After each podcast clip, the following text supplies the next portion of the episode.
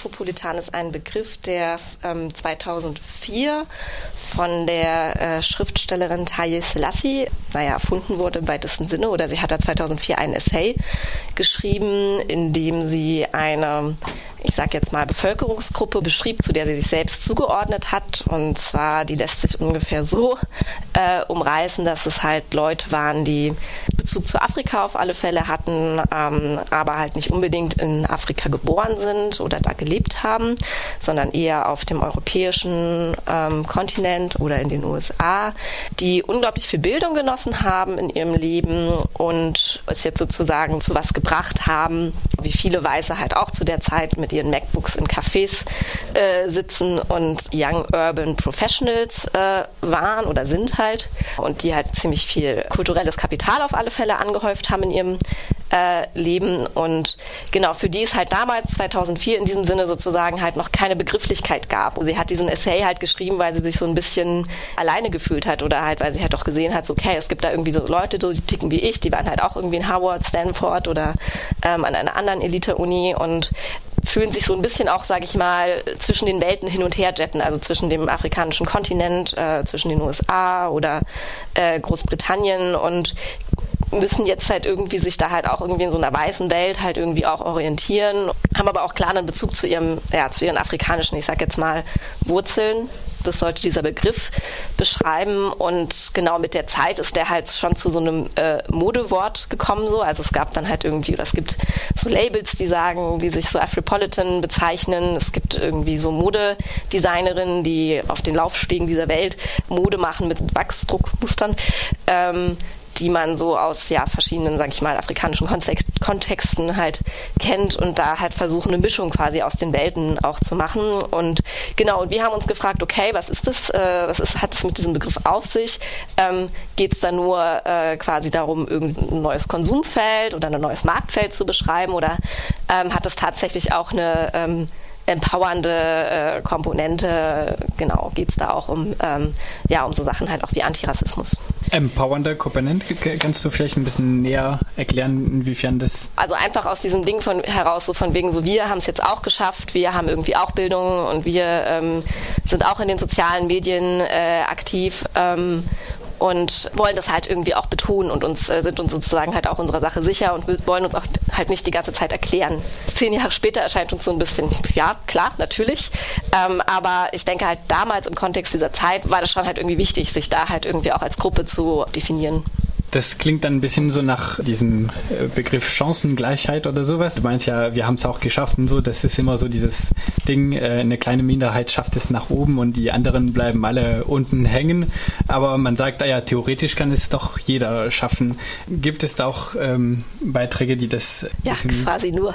Bei den Recherchen haben wir uns halt die Debatten um diesen ähm, Begriff halt angeschaut und haben zum Beispiel äh, Martha Tweit hat halt auf diesen Essay von Taye Selassie, den wir in Auszügen auch ab, abgedruckt haben, hat sie wiederum eine Replik geschrieben, die quasi genau das, das kritisiert, dass es halt irgendwie, ja, zum einen nicht alle schaffen können, dass es halt irgendwie auch so ein unglaublich elitistischer Begriff halt ist, der halt irgendwie sozioökonomische Realitäten halt irgendwie von allen anderen, die vielleicht auch zwischen den Kontinenten unterwegs sind, aber jetzt vielleicht nicht so viel Bildung zum Beispiel äh, genossen haben, äh, aufgrund ja, der finanziellen Kapazitäten ihrer Eltern, ähm, dass die halt dabei außen, außen vor gelassen werden. Ich denke halt, dem ist sich sozusagen auch Thais Selassie diesen Begriff hat so mittlerweile schon auch irgendwie bewusst. Trotzdem war es halt wichtig, den ähm, zu verwenden. Und wir haben uns halt in der Ausgabe halt auch genau damit beschäftigt, okay, ist es jetzt halt nur so ein Lifestyle-Ding? Also da hat Chupinien ähm, einen Artikel zu äh, geschrieben.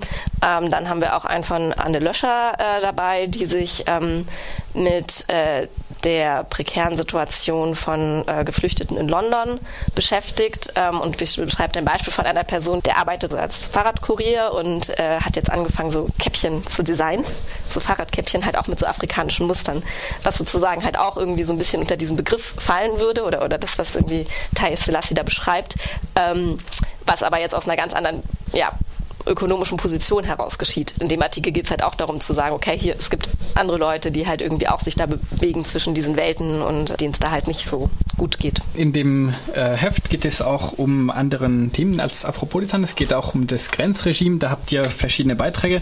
Natürlich äh, habt ihr da äh, was über Calais. Ähm, aktuell läuft ja die Räumung des Camps. Das läuft auch durch alle Medien, nicht nur in Frankreich, sondern auch viel in Deutschland.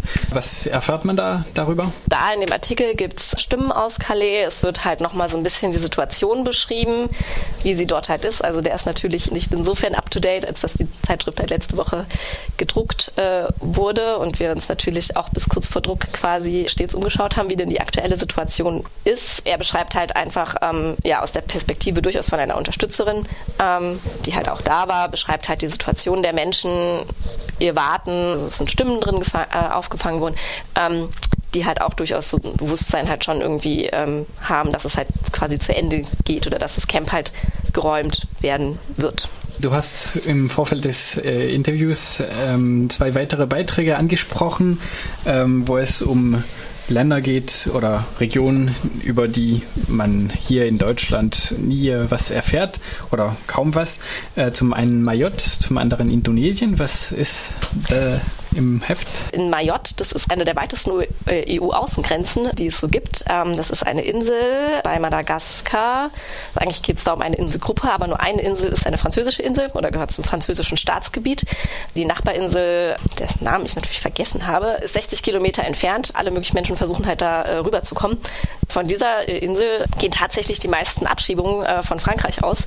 Gut, die Hälfte der Abschiebungen, die Frankreich ähm, im Jahr durchführt, passieren tatsächlich von dieser Insel. Und ähm, es ist auch äh, so, dass menschenrechtswidrige Sachen geschehen im Sinne von äh, Frankreich fährt im, äh, im, Seegebiet rum und versucht die Leute schon quasi vorher abzufangen und sie wieder auf die andere Insel zurückzuschieben, ohne denen halt quasi ne, die Möglichkeit zu geben, ähm, einen Asylantrag zu stellen.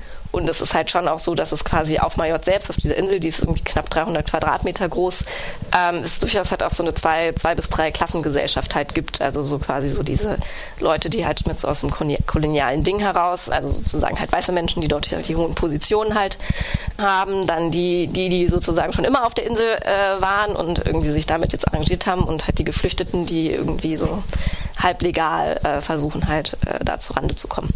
Indonesien noch? Genau, Indonesien, ja, da stapeln sich im Prinzip äh, auch die Menschen, alle möglichen Leute versuchen halt äh, hinzukommen. Äh, das ist auch sehr spannend, weil irgendwie Indonesien habe ich persönlich jetzt auch gar nicht so äh, auf dem Schirm, assoziiere ich mehr mit so Kohlekämpfen und so. Also auch sehr lebenswert. Hast du noch ähm, Beiträge, die du erwähnen willst? Ähm, auch ziemlich nett ist der äh, zu äthiopischem Jazz den kennen viele vielleicht äh, aus dem Film Broken Flowers, da ist das so diese Hintergrundmusik.